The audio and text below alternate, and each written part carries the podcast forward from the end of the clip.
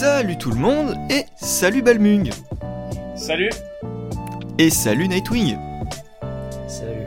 On change un peu ce début de podcast parce que, bah, grande nouvelle, quatrième épisode de Comic Speak et on va enfin parler de Marvel. Donc ça en dit long un peu sur nos sélections et puis je trouve surtout sur la variété des lectures dans le monde des comics. C'est peut-être un petit peu un signe comme quoi on vous parle de choses différentes et qu'on euh, va défendre toujours plus l'idée des découvertes. Alors on va on va un peu se lancer des fleurs ici, mais euh, c'est quand même une, petite qualité qu'on peut s'octroyer ici, et d'autant plus quand on voit la sélection aujourd'hui. Du coup, on passe au programme. Aujourd'hui, on devait vous parler de l'omnibus Captain America par Mark Waid et Ron Garney, mais l'album a été reporté à une date qui n'est pas encore connue. Donc il a fallu trouver autre chose, et pour ça, je me suis dit que de mon côté, je vais en profiter pour euh, parler d'une collection qui me tient à cœur, les Epic Collection. Juste après, ce sera Nightwing qui vous présentera la première intégrale de ce que je considère comme une œuvre magistrale d'un duo connu, Criminal, par Ed Brubaker et Sean Phillips, évidemment. Et on va finir avec Balmung, qui va clore tout ça avec une petite merveille indé, qui est la réédition de The Cape chez iComics, et qui vous parlera également de sa suite, qui est peut-être un petit peu moins merveilleuse. Alors je commence tout de suite avec la recommandation qui me touche le plus, euh, et qui touche à un format que j'aime beaucoup, les Epic Collection. Alors pourquoi est-ce que je vais vous parler des Epic Collections? Les Epic Collections, c'est des albums concentrés sur un personnage ou une équipe. Une ligne éditoriale qui est créée par Epic en VO et publiée par Marvel Comics, évidemment, qui débarque en France dans un format souple et rigide. C'est là une petite qualité française. Du coup, Panini Comics a déjà lancé la chose avec des albums Star Wars Legends, euh, je sais plus si c'était en novembre ou en décembre, qui reprend la période euh, publiée par euh, Dark Horse et qui touche désormais l'univers Marvel avec Spider-Man, La mort du Captain Stacy, l'album dont je vais vous parler. C'est pas le seul, puisqu'il va sortir en même temps que euh, le, les origines de Spider-Man, je sais plus comment ils ont appelé ça, Grande Responsabilité, je crois.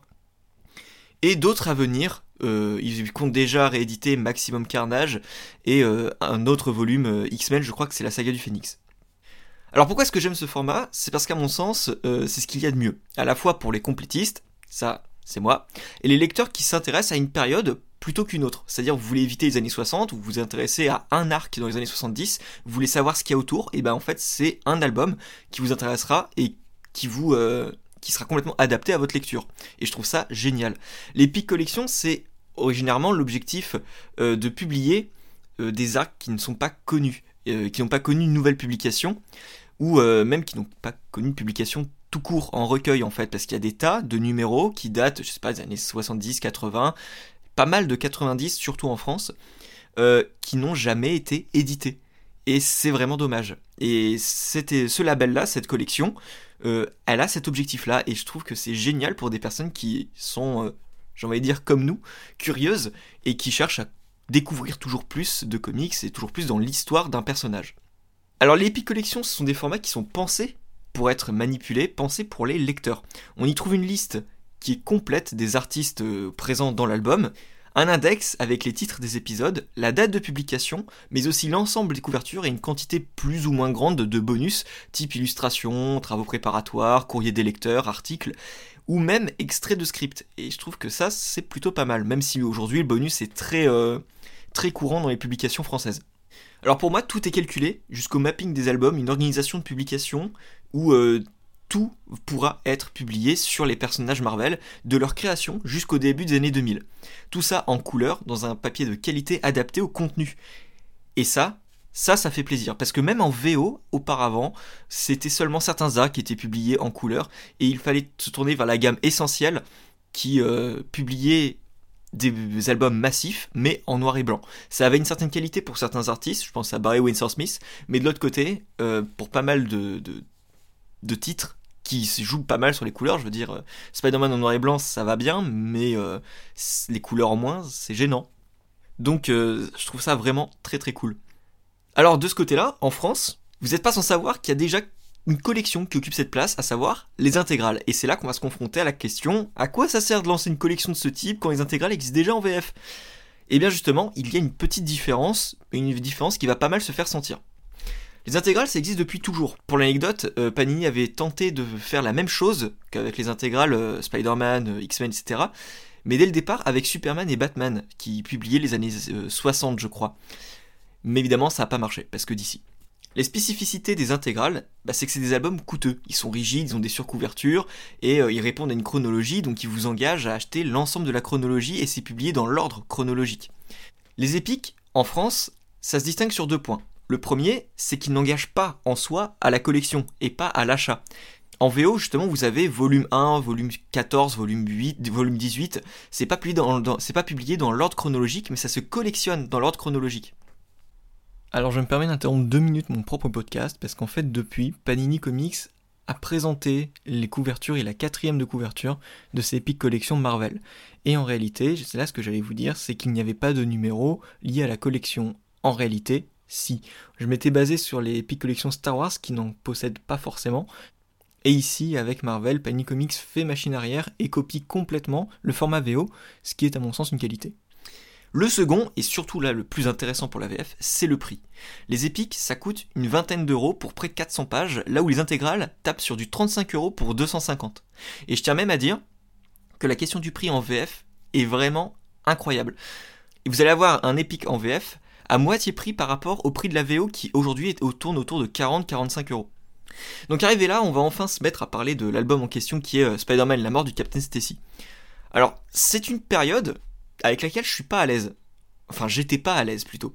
C'est une période qui est très importante pour Spider-Man. On se trouve dans le milieu des années 70, années 70, 71 et 72, où euh, les aventures de Spider-Man sont illustrées par John Romita Sr., qui va donner avec Stanley une direction colorée et vont faire de Peter Parker euh, un jeune homme plein d'avenir qui avec sa copine Gwen Stacy tout va bien il a eu euh, ce sentiment de réussite cette image de réussite de celui qui a réussi à, à séduire la fille la plus populaire, la, plus séduisante. Alors on réduit souvent ces épisodes-là justement à ce type de commentaires, sauf que euh, la chance de Peter Parker d'avoir séduit euh, Gwen Stacy, c'est pas uniquement euh, une sorte de réflexion du machisme de, Stanley, mais c'est également un symbole d'évolution dans la manière d'être de Peter Parker qui passe de l'introverti maladroit et maladif à une personne sociable, presque normal.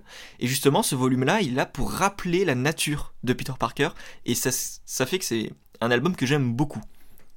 Ce que j'aime particulièrement, c'est que du coup, toute cette machinerie, où euh, tout va pour le mieux pour Peter, et bien Stanley va prendre un virage très très très serré, dont on ne parle pas du tout, et euh, qui se concentre sur le rappel du trauma. Donc on a Peter Parker qui va lutter contre ses démons, des démons intérieurs, des démons naturels, la faute a une double identité qu'il a du mal à supporter, évidemment, celle de Spider-Man. Et si Spider-Man était la part de lui qu'il appréciait le plus auparavant, eh bien dans cette nouvelle vie personnelle, eh bien il se dit que sa vie personnelle est bien plus agréable que son rôle de super-héros. Tout ça, ça va le mener à vivre un nouveau trauma lorsque le Captain Stacy va mourir, dans un sauvetage qui peut sembler anodin, donc on n'a pas de spectacle, on n'a pas de mise en scène héroïque, c'est quelque chose de normal. Et cette période de Spider-Man repose beaucoup sur la vie new-yorkaise, sur l'univers de Spider-Man. Tout ça, c'est magnifiquement dessiné par John Romita Sr. Alors, c'est pas la première fois que je découvre John Romita Sr., mais c'est la première fois que je suis subjugué. Parce qu'avant de lire ces épisodes, j'avais déjà croisé des planches du dessinateur sans connaître ses effets de voltige. Et en ouvrant l'album, je ne m'attendais pas à prendre une claque.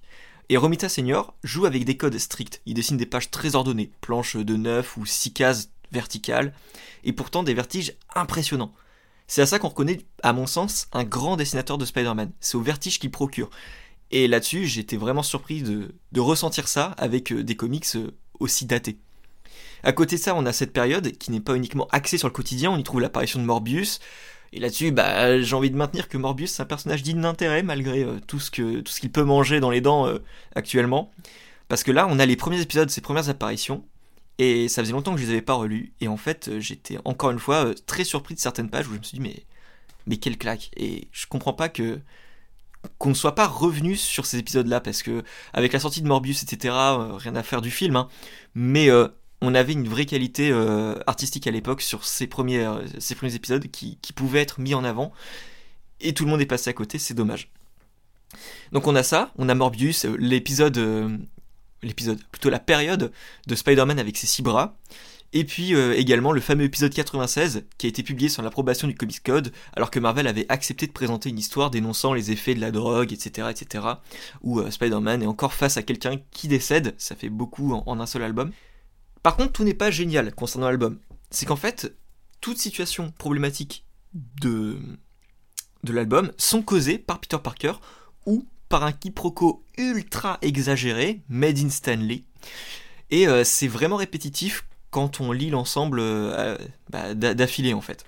Après, il y a également la qualité de l'univers dense et vivant, avec notamment Prowler et évidemment également le Captain Stacy qui permettent de dépasser ces légères incohérences pour profiter euh, bah, d'une plongée euh, dans ce vieux New York des années 70, et puis euh, quelque chose de très personnel. On est vraiment dans, j'ai pas envie de dire une sitcom, mais vraiment une série dramatique, un drama très vif, très vif et très très dynamique. Donc là-dessus, c'était, je trouve, une très très bonne lecture, très surprenante parce que je pensais pas être aussi emballé par du Spider-Man des années 70, et pourtant. Et pourtant, du coup, euh, les, les Epic Collections, voilà, vous pouvez très bien prendre cette période-là, passer euh, les origines, ou alors prendre uniquement l'album des origines, vous contenter de ça, et puis faire un saut sur Maximum Carnage qui sera réédité en un seul volume euh, par la suite. Donc vraiment prendre les périodes qui vous intéressent le plus, ou la partie artistique peut-être vous y êtes plus sensible. C'est vraiment une collection que je trouve géniale et je pense que c'est une très bonne stratégie marketing quand justement les intégrales demandent une évolution très très lente. Donc voilà, c'est euh, tout pour euh, cette petite présentation. Alors je sais pas si du coup vous connaissiez avant vous deux euh, la collection des Epic Collection? Ah non, pas du tout. pas du tout parce que je sais que c'est des je sais juste que c'est généralement une collection qui s'intéresse à des récits assez vieux et c'est un truc que j'ai du mal à lire. Tu parlais tout à l'heure de, de, de, ceux qui ont des problèmes avec les vieux comics et c'est faut le dire pour ceux qui n'ont pas l'habitude, la façon de, de, de, raconter les histoires, les dialogues, c'est vraiment spécial. Et on peut, même si c'est des bons comics ou des, des comics qui ont marqué l'histoire, on peut être complètement hermétique à cette façon de raconter les histoires et de et d'écrire les dialogues. C'est très très perturbant, je trouve. Et toi, Balming? Les, les Epic Collections, ce que tu dis pas, c'est qu'il y a quand même quelques différences vis-à-vis -vis de la VO, c'est-à-dire que notamment le papier utilisé, je pense que tu as dû le voir, c'est que le papier utilisé en anglais euh, fait plus vieux papier, on va dire, et qui du coup rend bien plus hommage au dessin que le papier qu'on a actuellement. C'est-à-dire que par exemple, alors euh, Nightwing, tu disais que c'était surtout des vieux récits, mais c'est à moitié vrai. C'est-à-dire que par exemple, on les a déjà vus pour les Star Wars, et les Star Wars, on est plutôt sur une période début 2000. Et, euh, et en fait, autant pour des récits comme ça, le papier qui est utilisé, alors je sais plus comment on dit, c'est euh, papier un peu, euh, enfin je vais pas dire, c'est pas, c'est pas le glacé, euh, ouais peut-être. Euh, il me semblait que c'est un peu plus, mais bon bref. Et du coup, voilà, c'est un, un, papier qui rend peut-être hommage, par exemple pour les Star Wars. Par contre, je suis pas, je serais pas convaincu de la forme que ça va donner, par exemple sur du Spider-Man qui est sur du vieux récit, parce qu'au final, on va vraiment être sur quelque chose qui est un petit peu redondant avec euh, avec la qualité qu'on a sur les intégrales. Alors effectivement, on a des récits complets au niveau des, des épiques collections, et encore ça dépend, parce que par exemple, il y a des récits qui sont un peu trop longs, ils vont être découpés en deux. Euh, je sais que je crois que la limite en VO, on est sur quelque chose comme 500 pages, ce qui est déjà plus simple, parce que normalement les intégrales, je crois par exemple qu'on est sur du, euh, on est sur du 300, 350, quelque chose comme ça. 300 max, parce qu'on est, on dépasse rarement les 300 en intégrale. Euh, moyen sûr. Enfin oui, voilà, on est on est sur les alentours de 300. pour moi, c'est mais si euh, je devais le, le, le, comparer, je le comparerais plutôt à Marvel Icons, qui lui, pour le coup, avait un papier un peu plus un peu plus dans l'esprit du de l'épique. Et sachant que par rapport à l'épique, il était beaucoup plus épais, et on est, je pense, à peu près dans la même tranche, parce que je crois qu'en VO, les les épiques collections, on, est de l'ordre euh, de, euh, je crois, 30 à 40, 45 dollars quelque chose comme ça. Ça a augmenté, euh, maintenant on est entre 40 et 45, ouais. Ah oui, voilà. ouais. Et par contre, t'as totalement raison sur le papier, parce que là du coup je me suis basé sur ce qui se fait en VO, et je suis pas parti sur... Euh, enfin, j'ai pas pris pour acquis ce qui s'est fait sur Star Wars. Star Wars c'est du comics moderne, année 2000, pour moi, c'est normal qu'il se soit adapté sur un papier, euh, justement, euh, type euh, glacé avec des reflets, un, papier moderne, pour une publication moderne.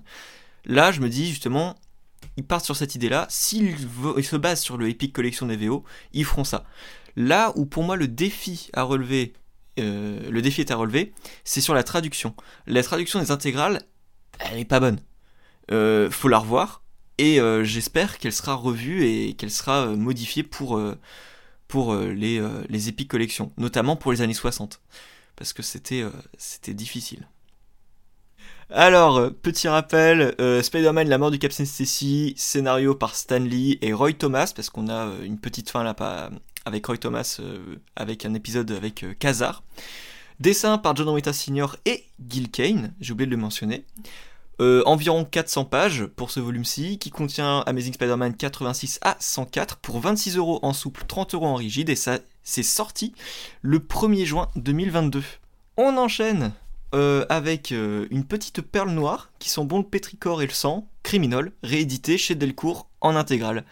Et c'est Nightwing qui va nous dire bah, justement qu'est-ce que Criminal et surtout nous dire ce qu'il en a pensé. Donc Criminal, c'est du polar. La particularité de Criminal, c'est que ce sont des histoires qui sont indépendantes mais toutes liées. Donc dans cette intégrale, on va retrouver les trois premiers tomes qui vont donc se concentrer sur plusieurs personnages différents, des histoires qui n'auront pas grand chose à voir les unes avec les autres, à certains détails près, qui vont se rejoindre à un niveau euh, de l'histoire. Donc pour la première partie, on est sur le premier tome qui est sorti en 2006 chez Icon à l'époque, un label, euh, un imprint euh, Marvel, il faut le rappeler, parce que c'est sorti chez Marvel au départ. Donc on retrouve donc ce premier tome qui va concerner un personnage qui s'appelle Léo Patterson, qui évolue en... Toutes les histoires de, criminels se, se, déroulent dans les années 70. Et Léo Patterson, c'est un as du vol qui va se voir proposer un boulot par des flics ripoux, qui va être de voler 5 millions de dollars de diamants. Problème, Léo Patterson, c'est pas quelqu'un qui aime prendre des risques, il a beaucoup de règles quand il travaille et il conçoit ses plans à la perfection pour, euh, ses casses. Donc s'il a le moindre petit souci, il lâche l'affaire. Et il a cette petite euh, réputation. Donc si ça se déroule pas comme prévu, le gars, le gars fuit. C'est pas quelque chose qui va le mettre en confiance et c'est ça qu'on va suivre dans cette première partie. La deuxième partie va concerner un autre personnage qui s'appelle Tracy Lawless, qui après plusieurs années dans l'armée revient au pays et apprend la mort de, de son petit frère qui était devenu un criminel et qui va euh, du coup essayer de, de, venger en infiltrant son gang. Et il va découvrir un petit peu euh, tout ce qu'était la vie de, de, son frère, tout en essayant de, de, conserver sa couverture. Et pour la dernière partie, c'est un recueil en fait. Ce troisième tome était un recueil de trois histoires différentes qui concernent trois personnages différents qu'on a déjà rencontrés dans les deux premiers volumes. Donc la première partie concerne un des personnages qui s'appelle Jake Brown, qui est un des patrons d'un bar qui s'appelle l'Undertow, qui est un bar de criminels euh, reconnus et, très fréquenté depuis longtemps par, ce genre de personnes. Et on revient un petit peu sur euh, son histoire et comment il est arrivé là où il en est euh, au début du premier volume.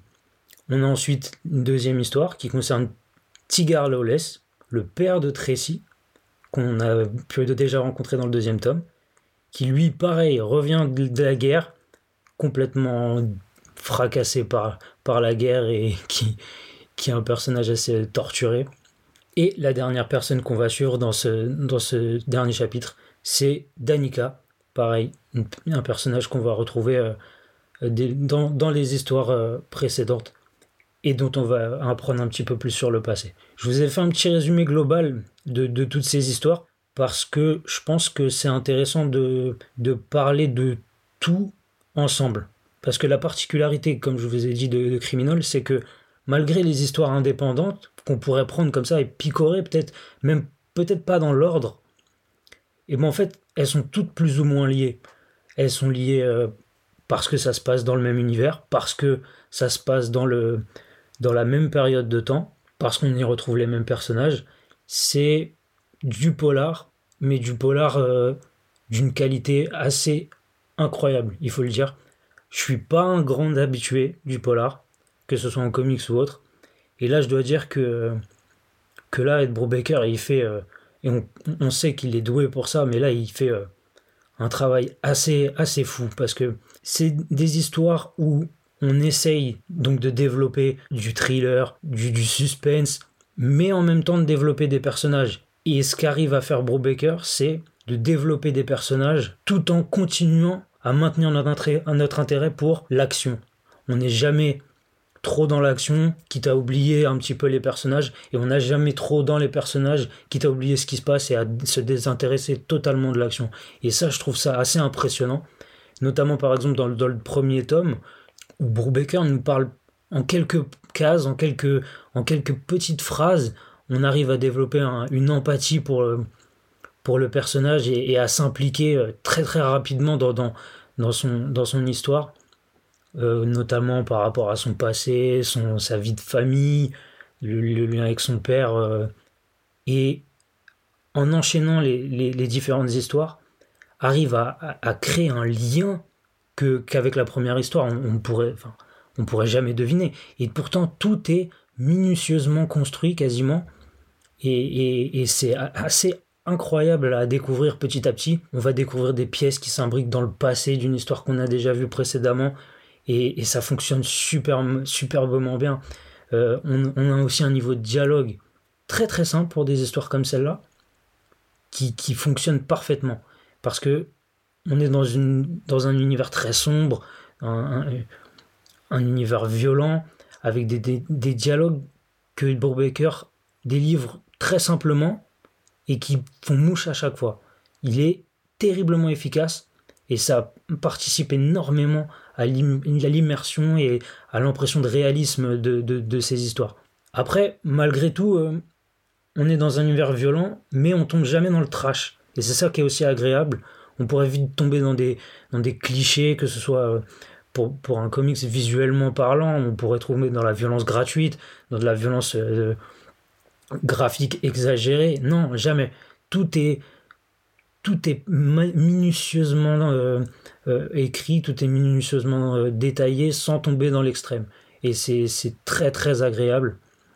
Et le travail de, Sean Phillips sur, sur, ce, sur cet homme est, est aussi particulièrement intéressant parce que c'est quelqu'un qui a un trait assez simple, mais qui arrive à créer une ambiance avec, euh, avec ces dessins qui, qui, qui collent parfaitement. Ce qu'on pourrait aussi reprocher par contre à Criminal, c'est que on retrouve beaucoup d'éléments euh, dans la construction de l'histoire qui se répètent. On dirait que Brubaker euh, prend les mêmes codes et les, les, répète juste en changeant quelques petits détails. Et c'est c'est peut-être le seul bémol que je pourrais faire parce que derrière quand on enchaîne avec le, troisième tome et ces trois histoires qui vont venir s'imbriquer dans celle des deux premiers, euh, là euh, c'est juste euh, une masterclass de narration pour moi. Et tout ça, franchement, dessiné par Sean Phillips, je suis pas le plus grand fan de Sean Phillips. Je suis, je c'est pas mon artiste préféré.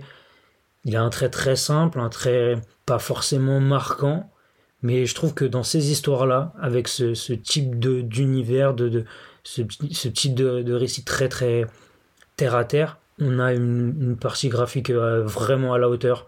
Honnêtement, à part peut-être Michael Lark, je vois pas qui aurait pu, euh, qui aurait pu illustrer euh, mieux ces, ces histoires-là. Parce que pour vous dire un peu, Michael, enfin, Sean Phillips, on peut se dire que c'est un mélange de Jorge Fornes et Michael Lark il faut aimer ce genre de, de, trait. Et Sean Phillips, c'est un trait qui, qui, qui va peut-être euh, pas marquer beaucoup de gens et pas plaire à beaucoup de gens. Criminal, c'est pour moi une masterclass en termes d'écriture. Parce que franchement, j'ai jamais, jamais vu des polars aussi bien écrits, aussi bien structurés, aussi, aussi bien dialogués. Et, euh, et des histoires qui se, qui se suivent mais qui s'imbriquent parfaitement alors que on pourrait très bien commencer par lire le deuxième tome, lire le premier euh, juste avant. Donc dans cette intégrale, commencer par le deuxième chapitre, revenir au premier avant, enchaîner avec le troisième, peu importe. On s'y retrouverait à un moment ou un autre. Et ça, c'est euh, c'est assez incroyable de voir comment Brubaker a réussi ça. Une intégrale que je conseille très très fortement. Tout simplement foncez, c'est Brubaker, c'est du polar, c'est tout ce qu'on aime. C'est du polar comme on l'aime. Donc foncez. L'intégrale une sort bientôt. Et j'imagine que derrière, on aura droit à 3 ou 4, euh, euh, en tout 3 ou 4 intégrales. Oh, je m'attends à plus, hein. je crois qu'il y en aura au moins 4. Ouais, 4 euh, parce qu'il faut compter des tomes hors série derrière. Donc foncez, n'hésitez pas. Ed Brubaker est à son meilleur. Sean Phillips aussi. Vous regretterez pas d'avoir d'avoir lu Criminal. Franchement, je suis trop content que tu aies apprécié. Et ça me fait marrer que tu compares euh, Sean Phillips à Michael Lark parce que Sean Phillips justement quand il a rencontré euh, Ed Brubaker, bah Sean Phillips était encreur de Michael Lark sur euh, je sais plus quoi, c'était un numéro de City of Crime je crois. Et ils se sont rencontrés là et ils ont vraiment collaboré ensemble sur Batman Gotham Noir. Et après ça, ils ont fait Sleeper. Et après ça, en fait, ils se sont lancés en indépendant. Et Criminal, c'est vraiment le moment où ils se sont dit on a un niveau pour expérimenter. Et ils ont expérimenté tous les deux. Et là, le premier tome, j'ai envie de te dire, euh, c'est pas le meilleur. c'est pas le meilleur, mais c'est déjà incroyable. Et euh, c'est super du coup. Je suis trop content de que, que... parce que j'étais un peu poussé dessus, sans euh, en me disant ça se trouve il va pas aimer. Qu'est-ce que ça va donner s'il aime pas? Et je suis trop content que tu aies aimé parce que c'est vraiment quelque chose que j'avais envie de faire découvrir. Et, en fait, Criminal, c'est quelque chose que Ed Brubaker et Sean Phillips ont découvert en cherchant un genre, euh, des, sous-genres qui sont méconnus, mal aimés aujourd'hui, dont le, film noir, le polar, et de l'autre côté également le pulp, comme ils ont pu faire avec Fatal, qui est déjà disponible chez Delcourt. Et euh, ça fait partie de, j'ai envie de dire, cet enchaînement, ce, combo euh, de, chefs-d'œuvre qu'ils euh, qu'ils cumulent depuis des années maintenant. Et euh, effectivement, là, c'est extrêmement cool. Alors, Balmung, j'imagine que toi aussi, t'as as lu Criminal. Alors j'ai lu Criminal sans avoir lu Criminal, c'est-à-dire que je n'ai pas lu la, forcément la, la série principale. J'ai lu euh, Ah oui, un crime, euh, alors un, pardon, un été cruel. Et j'ai lu aussi beaucoup d'autres séries de euh, de ces de ces deux compères parce que ils sont ils ont ils sont très prolifiques, hein, on va dire. Ils ont fait euh, pas mal de choses très vite. Pour moi, le criminel. Alors j'ai juste lu les aussi leurs séries, genre euh, je crois c'est euh, tous les héros sont des junkies, quelque chose comme ça. Et aussi, il y en avait un deuxième. Après, il y en a, en fait, il a sorti plein, plein de, plusieurs comics dans genre des petits formats de genre 50 pages. Il y a que les deux premiers qui sont vraiment des hors-série, le troisième qui est Pulp. Lui, par contre, ne l'est pas. Mais c'est, euh, c'est vraiment formidable. Alors effectivement, ouais, côté Pulp. Je vais rajouter aussi euh, sur les personnages, enfin, on, on voit qu'il que, surtout, euh, alors je pense que je pense qu'il a dû faire bouffer aussi à Sean Phillips, euh, Sean Phillips, pardon, beaucoup de, beaucoup de films polars, mais aussi un petit peu de, euh, va dire de films cow-boy et autres, euh, qui datent d'il y a 30 ans, parce que au niveau des, des enfin, d'il y a 30 ans même plus, beaucoup plus, euh, au niveau des écritures des personnages, on est vraiment, euh, on a vraiment des, ces gueules de connards, ces, ces personnages qui méritent, certains d'avoir vraiment une baffe, personnages qui sont faillibles et, euh, et en fait qui ont un, qui dégagent un charisme qui est, euh, c'est, tu peux, tu, tu ne peux que voir que en fait dans la pièce. Bon après, tout est relatif sur le, le comics qu'il écrit. euh, je sais que bon, il y a eu euh, quelques titres sur les hors-séries notamment où il présente justement des personnages plus particuliers qui eux sont plus des, on va dire des connards ou des personnages, enfin des connards, des, des connards on va dire qui n'ont pas forcément beaucoup de charisme ou alors des personnages qui sont un peu plus secondaires qui n'ont pas forcément une personnalité qui ressort plus. Mais euh, f- franchement, c'est pour moi c'est euh, c'est vraiment euh, l'adaptation du cinéma aux comics. Pour moi, j'arriverais pas à mettre un, un meilleur polar en termes de comics que ce que ce qu'ils font eux. Si ce n'est peut-être, mais là parce, là c'est de la triche parce que c'est une adaptation d'une série de romans, ce serait euh, les, les Parker qui sont vraiment très bien. Après, on n'est pas du tout sur le même mélange. hein. On est vraiment euh, Parker aussi, on suit vraiment un connard, mais on est euh, on, reste que sur cette cet effet marrant là que. et le charisme un peu du personnage principal. C'est marrant que tu dises euh, tout ça parce qu'en fait, euh, dans des bonus à la fin d'album en VO, j'ai vu justement que Sean Phillips est un grand passionné de cinéma aussi et surtout des fiches de films. Et euh, il se, il faisait, il dans ses travaux préparatoires, il composait avec les personnages une sorte des sortes d'affiches de films. Euh, je sais plus sur quel volume j'ai vu ça. Je me demande si pas un été cruel d'ailleurs. Mais euh, il y avait plein de choses comme ça dans les bonus euh, qui sont super intéressants. Et ils se sont vraiment découverts des, des passions partagées pour, euh, pour ce type de d'univers. Donc je trouve ça Ah, génial. de toute façon, ça se voit bien, c'est notamment sur sa nouvelle saga. Alors, j'ai plus le nom, parce que ça, tous les titres en, Reckless. Reckless, où tous les noms en- en- sont différents, et tous les tomes peuvent se lire aussi de manière séparée, même si on va avoir deux personnages assez récurrents tout au long de la série. Euh, on, voit bien, ne serait-ce sur les couvertures, que ça reprend, ça, fait bien, euh, bien tiré de, de films, mais aussi de Pulp. D'ailleurs, euh, l'espèce de passion aussi sur Pulp, t'en parlais notamment sur euh, Fatal. Mais t'as des petits clins d'œil aussi. Euh, en fait, tu le vois sur un peu toute leur œuvre. euh, pour moi, le, la meilleure reste Kill or Be Killed, qui est un petit peu hors catégorie, mais qui fait aussi des petits rapports à justement au pulp. Et alors du coup, par contre, moi je rajouterais juste un point parce que du coup, je, je t'ai pas trouvé très gentil Nightwing avec Shane Phillips parce qu'en fait, Criminal, on est vraiment sur les débuts de sa collaboration avec Brubaker. Et en fait, par la suite, il va, il va, il va grimper en flèche au niveau de la qualité de son dessin. Donc, au niveau de Criminal, effectivement, quand j'ai lu un été, un été cruel, qui est en fait, euh, je crois que c'est des, des bouts de, de cette série, je n'en suis pas sûr. Euh, on voit effectivement qu'on est un petit peu à ses débuts, même s'ils sont déjà pas mal, parce que quand même, enfin, je sais pas si c'est lui qui fait sa propre couleur, enfin, je pense, mais euh, elle est vraiment magnifique, vraiment très sombre, effectivement, t'en as déjà parlé. Mais on voit que le, le niveau va grimper de manière, euh, enfin, en flèche, au point où Reckless en est vraiment, enfin, non, euh, là j'exagère, pardon. Reckless, on est, on est sur une, plus, une, une baisse de niveau. Euh, je, je, reviendrai après, mais par exemple sur, on va dire plutôt Killer Kid, où on va avoir vraiment un niveau qui va être euh, faramineux.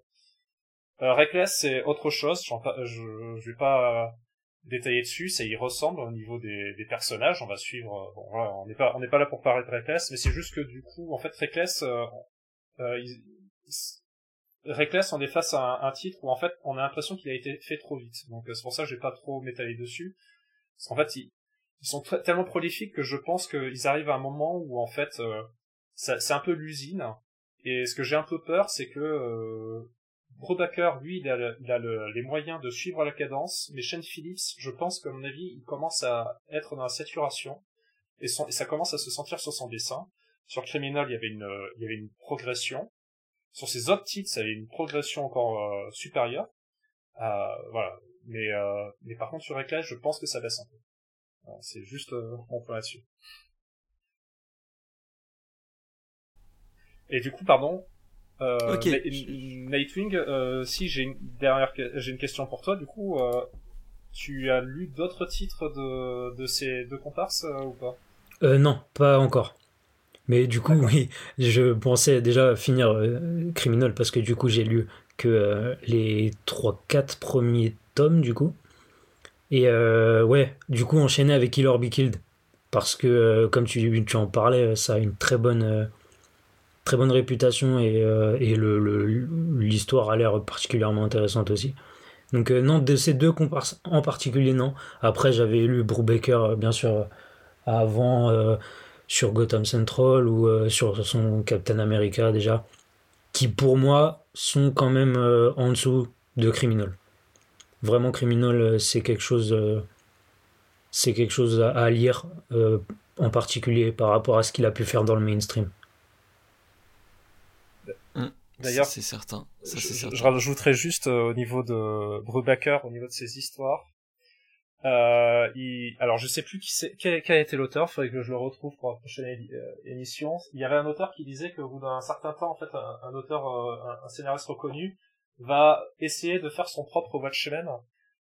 Killer Be Kid, c'est le Watchmen. Et euh, un sale week-end plus euh, Pulp, qui sont les deux one-shot. Euh, alors non, pardon, un sale week-end est un one-shot de un hors-série pardon de Criminal et euh, Pulp un, hors-série qui n'a aucun rapport avec aucune de ses autres œuvres. On est face à son Rorschach. Voilà. Et si jamais tu les as pas lus, Baptiste, je pense que je te dirais de les lire, parce que je pense qu'à mon avis, tu verras très bien euh, de quoi je parle. Euh, Killer Killed, je l'ai pas lu. Euh, Weekend, si. Et Pulp, je crois pas. Mais du coup, en fait, on pourrait simplement recommander en fait tout ce qu'a fait euh, le duo Brubaker-Phillips, hein, parce qu'en fait, j'ai l'impression que même les plus, euh, les titres les plus les, brebis galeuses de leur, de leur œuvre sont, euh, sont quand même des, des, bonnes histoires. Donc, euh, Shane Phillips et Drew Baker, c'est vraiment un gage de qualité. Peu importe que la couverture vous attire plus ou moins, que vous ne sachiez pas forcément ce que ça va raconter, je pense que vous serez toujours, euh, toujours satisfait en partant dans l'idée où vous dirigez à quelque chose d'assez sombre et sérieux et que ça vous tente. C'est incroyable. Et là-dessus, Nightwing avait vraiment euh, vraiment vu juste dans l'idée où euh, Ed Brubaker ne, ne, va pas faire beaucoup d'exposition. Il va euh, avoir quelques catchphrases qui vont capter l'attention. En quelques lignes, on a un profil type sous les yeux et on nous lance dans l'histoire et c'est l'histoire qui va euh, enrichir le personnage et enrichir la lecture. Et ça, c'est vraiment incroyable. Donc Criminal Intégral numéro 1 chez Delcourt. Ed Brubaker, Sean Phillips, je pense qu'on l'a assez répété. Euh, j'ai essayé de calculer parce que j'ai pas trouvé le nombre de pages euh, sur les sites, mais on arriverait à un truc du genre 450 pages pour 40 euh, euros et ça sortirait le 15 juin 2022. On termine ensemble avec l'adaptation d'une nouvelle de Joe Hill. Joe Hill, si vous connaissez pas, c'est le fils de Stephen King, intitulée The Cape. Et euh, je me rends compte que du coup, Balmung, t'es vraiment à fond sur l'adaptation en ce moment, entre Une étude en émeraude et, The Cape. Euh, c'est une adaptation de 2012 qui est rééditée au mois de juin par iComics, et évidemment, comme je l'ai dit, c'est Balmung qui va nous en parler. effectivement, deux fois de suite, je tombe sur une adaptation, mais c'est la faute à pas de, enfin, à de chance. Peut-être là on a plus sur de la chance que le, le titre précédent. Alors du coup, The Cape euh, de Joe Hill, et aussi je parlerai, j'en profiterai aussi de parler juste, euh, enfin en même temps, de The Cape 1969. Alors The Cape de Joe Hill en premier, c'est euh, c'est un comics, enfin c'est d'abord une nouvelle qui a été adaptée en comics. Euh, alors l'adaptation au scénario, pour le scénario, on est sur Jason euh, Sierra Mena. Euh, et aussi au niveau du dessin, on a Zach Howard et à la couleur Nelson Daniel. Et Nelson Daniel, rappelez-vous ce nom, on le reverra après. Donc au niveau du synopsis, on suit l'histoire d'Eric, qui est une personne qui, je dirais, euh, devrait avoir entre 25 30 ans, quelque chose comme ça, qui a une mère, une mère aimante, un, frère, mais qui est pas au même endroit que lui, et qui a eu euh, très récemment une rupture, je reviendrai après. En fait, dès les premières pages, on va partir sur un flashback. Flashback sur l'enfance d'Eric, qui va parler justement d'un événement qui est central dans son histoire, qui est en fait euh, une partie de, de, où il joue au, super-héros avec son frère Nick euh, sur un arbre, et en fait euh, ce, la branche de cet arbre-là va se briser, et il va tomber au sol, et en fait il va avoir un, il va avoir un, un, un, il va être blessé en fait par euh, par la branche et ça va lui amener en fait des graves problèmes, donc euh, surtout au niveau neurologique. Il va garder en fait une, énorme cicatrice au niveau de, de la tête, et ce qui va lui amener par la suite en fait quelques problèmes de migraine. Par la même occasion, en fait, il jouait au super-héros avec une cape. Ça vous rappelle peut-être quelque chose, peut-être le titre de l'œuvre, je ne sais pas. Et en fait, là, l'histoire se passe bien sûr à, sa vie adulte, des années plus tard. Détail de l'histoire, c'est le, la rupture entre Eric et sa copine. Celui-ci va le vivre un petit peu mal. Euh, ça va réveiller un petit peu sa maladie, c'est-à-dire qu'il va commencer à être euh, un petit peu plus violent, même s'il était déjà à la fin de leur, euh, à la fin de leur relation. Il va commencer à reprocher le fait qu'il qu'il n'a pas de boulot, ce genre de choses, contrairement à elle. Et en fait, cette maladie-là va en fait un petit peu, on va comprendre que ça va un petit peu amplifier ses émotions. Et en fait, par la même occasion, juste après leur euh, séparation, il va retrouver cette cape et découvrir qu'en fait cette cape-là lui permet de voler. Et là, on est vraiment sur le centre de l'histoire. Euh, ces problèmes qui vont se déclarer au niveau cérébral plus la cape donc donner euh, donner un moyen de voler à quelqu'un qui a qui a des petits petits petits penchants un peu pervers et voire même violent. Et en fait, on va partir du coup sur une quête un peu euh, vengeresse et euh, autodestructrice, j'ai envie de dire. Et en fait, c'est euh, c'est grosso modo le point de l'œuvre. Euh, le, le, dessinateur euh, Zach Howard va en fait va en fait pour, montrer en fait la, toute la, la, la descente aux enfers du de Eric euh, via quelques petits procédés, notamment jouer sur euh, sur des images, des espèces de, de flashbacks en fait un peu euh, un peu sanglants, c'est-à-dire qu'en fait on est vraiment sur du sur la, la maladie et la solitude de Eric. Je trouve que voilà, son style est tout à fait approprié. Alors il a un style qui fait un peu penser à début 2000, hein, c'est-à-dire que c'est c'est pas ça cherche pas à être très extrêmement réaliste, mais c'est déjà suffisant pour pour ce qu'on veut voir. On est, il a aussi on profite aussi des couleurs. Alors euh, des couleurs de de Nelson Daniel hein, qui va aussi euh, l'aider en fait au, euh, qui va accentuer on va dire l'ancrage de, Zakova pour présenter justement les, les, scènes les plus sombres de l'histoire. Tout ça va amener vraiment en fait à, à lire vraiment un titre qui est coup de poing. ça se lit très voire beaucoup trop rapidement. Euh, comptez, euh, moi je, je, sais que la ma première lecture, je l'avais lu en, en 15 minutes. Si j'avais un point négatif à donner à cette œuvre-là, c'est vraiment ce problème, c'est que ça se lit trop rapidement. On aurait aimé avoir plus de pages, et je pense que le titre qu'on va lire après va amener, va, va, va, en fait euh, traduire un peu ce symptôme, c'est-à-dire qu'on en a besoin d'un peu plus, parce que c'est vraiment en fait un, un voilà, comme je disais, un titre coup de poing, c'est vraiment d'être Vedaline. C'est vraiment un titre euh, qui va qui va vous donner envie de bah, de lire à toute vitesse et euh, de prendre un peu votre pied même si c'est ça reste quand même assez malsain. Et et voilà. Alors du coup effectivement là je, veux bien croire qu'on on voit bien en fait la patte de Joïne c'est-à-dire qu'on est vraiment sur un titre qui est euh, qui va reprendre en fait un code un peu voilà super héros mais le montrer de manière macabre. Donc euh, ça c'est là je là je parle simplement de The Cape et maintenant, je vais vous parler un peu plus rapidement. J'aimerais bien revenir un petit peu sur The Cape, histoire qu'on distingue un peu les deux. Parce que du coup, j'ai lu The Cape, mais là, l'autre, euh, je le connais pas assez bien pour, euh, pour en parler. Et euh, je voulais justement parler d'un petit truc qui, qui, justement, le fait que le, le, titre, comme tu le dis, est fort. C'est que ça s'adresse vraiment à une partie de nous. Alors peut-être qu'en final, dans la vie perso, je suis ultra malsain, mais je sais pas encore, on me l'a pas encore dit.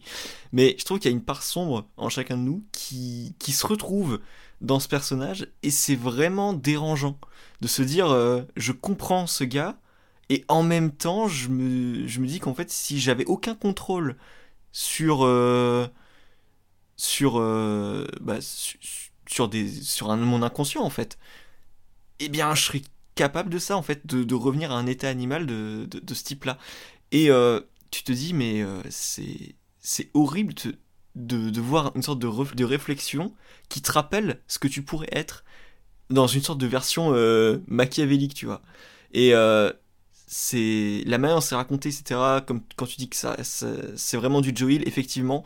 Et là-dessus, on est vraiment sur une adaptation qui conserve la partie dérangeante de l'œuvre et euh, de du concept de l'auteur. Et là-dessus, c'est vraiment une, œuvre que j'avais lu comme toi à l'époque chez Milady, sauf que moi, quand je l'ai lu, ça m'était passé au-dessus. Je me suis dit, bon, ok, euh, c'est comme ça. Et je pense qu'il y a besoin d'une petite expérience dans la vie, d'une sorte de conscience de soi pour euh, réussir à, se, à avoir cet effet coup de poing de l'œuvre. Et euh, là, quand je l'ai relu pour ce podcast, je, l'ai ressenti. Et effectivement, c'est une œuvre très très forte. Donc il faut savoir que The Cape avait eu aussi un Will Eisner à l'époque. Alors je l'ai plus vraiment l'année. Je pourrais pas. Voilà, je suis un mauvais élève là-dessus. Mais 2013, ouais, peut-être. Euh, après, il faut savoir que euh, je suis quand même étonné parce qu'en fait, euh, le, le scénariste, ah bon, enfin, j'en parlerai, j'en reparlerai après, mais le scénariste n'a pas fait grand chose dans sa vie et en fait, de faire quelque chose d'aussi fidèle, j'ai été quand même pas mal étonné en fait en voyant sa vie après. Ça, on, verra ça un peu plus après.